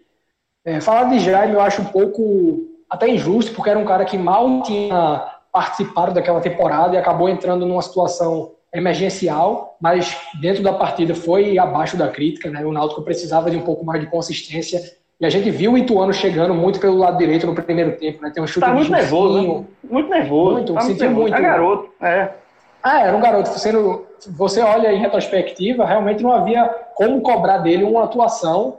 E aí é o que diferencia, né? Se ele tivesse tido a personalidade. Eu- eu- até um jogador que eu tenho uma qualidade técnica muito boa, não sei eh, se está na memória de vocês. Ele é um cara que tinha um- uma bola parada bem interessante. eh, era, um- era forte no enfrentamento individual, mas aí é a questão da personalidade também. É um jogo com o estado daquela maneira, uma atmosfera de certa forma pesada para quem está fazendo. Acho que até que era a estreia como profissional, salvo engano. Ele, entrega- ele integrava o elenco desde o começo da temporada, mas não tinha jogado. Então acho que acabou sendo o que mais destoou. Foi uma completa aí- surpresa na escalação. Na- quando, ele- quando saiu a escalação com o Jaime, acho que foi uma completa surpresa. Pois é, e aí eu vou fazer uma, uma, um- uma pontuação que acaba indo contra o que você pontuou, João, que é Leandro Eusébio. Eu não acho que a partida dele tenha sido ruim, é, não, ele não comprometeu em nenhum ponto, mas eu identifiquei nele, porque eu, na verdade eu tenho uma lembrança de Leandro Eusébio muito nítida naquela temporada, como um zagueiro que fazia o que hoje, em 2020, é considerado moderno, que é um zagueiro de construção, que carrega a bola, né, não, não tem medo de tentar um passe de ruptura. E ele já fazia isso 14 anos atrás. E aí, naquele jogo com o Ituano, sobretudo no momento em que o Náutico sentia muito a dificuldade de criar, é, de repente sentindo a ausência de um Netinho como uma peça que pelo meio poderia ter dado uma, uma, um leque de opções maior.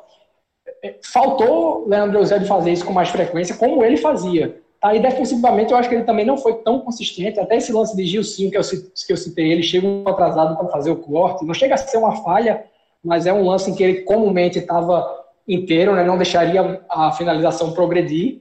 Então, por conta disso, eu ficaria fazendo um destaque negativo, mas somente porque o padrão de Eusébio era tão alto que, mesmo quando ele oscilava um pouco, para mim, o time já sentia bruscamente.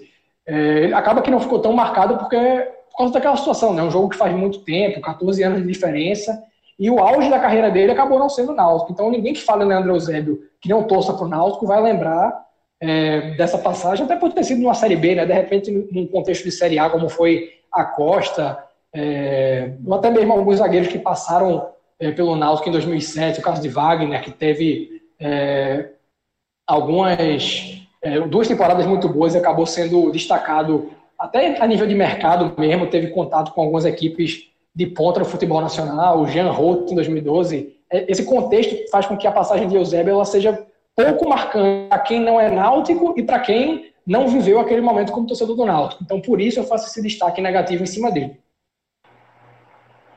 Cláudio, tem algum destaque negativo para fazer ou vai abster?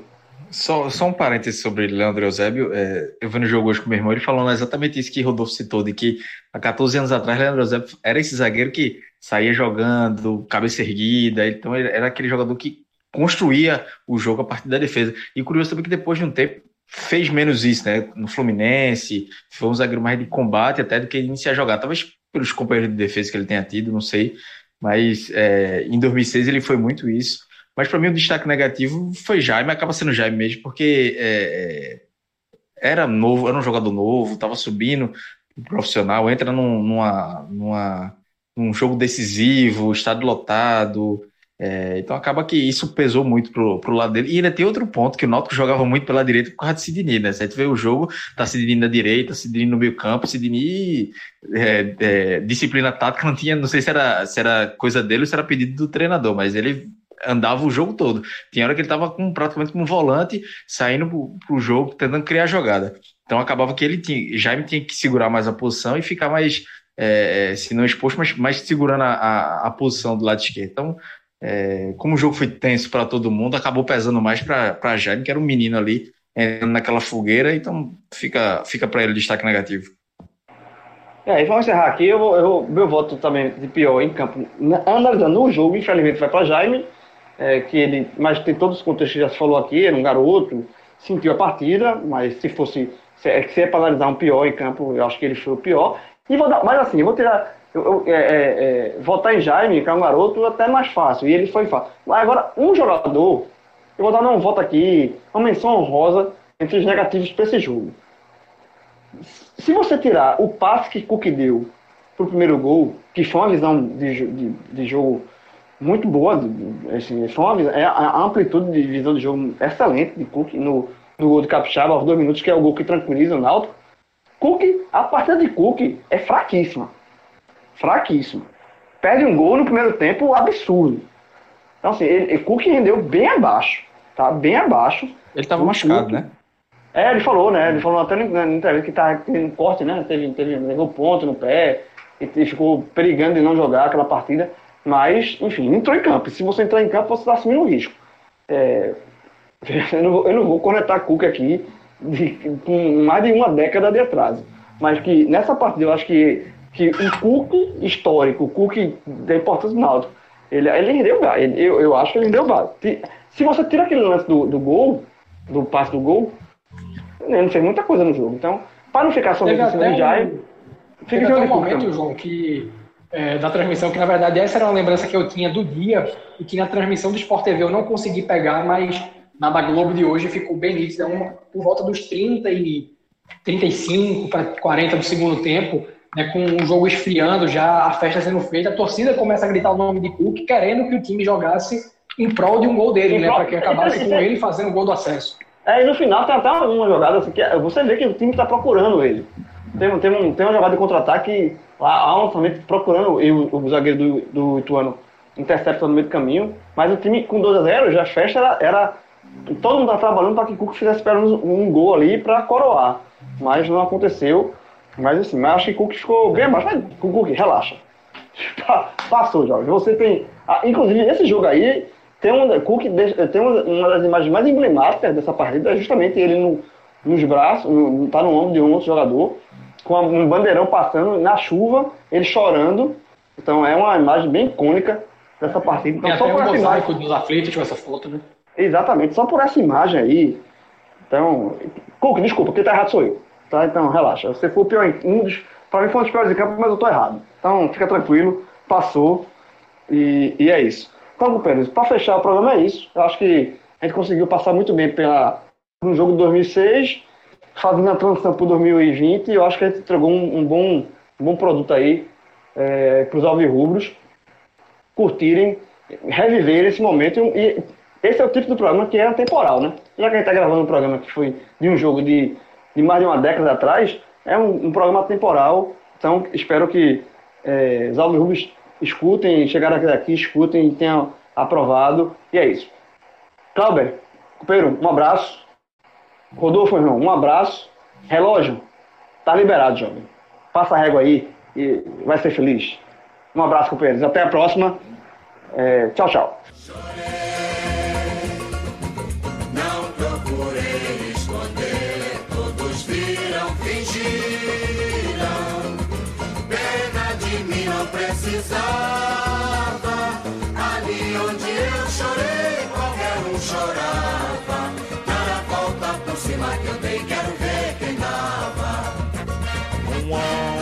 Moral não fica no chão, nem quer que mulher lhe venha dar a mão. Reconhece a queda e não desanima Levanta, sacode a poeira e dá volta por cima. Levanta, sacode a poeira e dá volta por cima. Chorei, não procurei esconder. Todos viram, fingiram. Pena de mim não precisava. Ali onde eu chorei, qualquer um chorava. Dar a volta por cima que eu dei, quero ver quem dava. Chorei, não procurei esconder. Todos viram, fingiram. Pena de mim não precisava.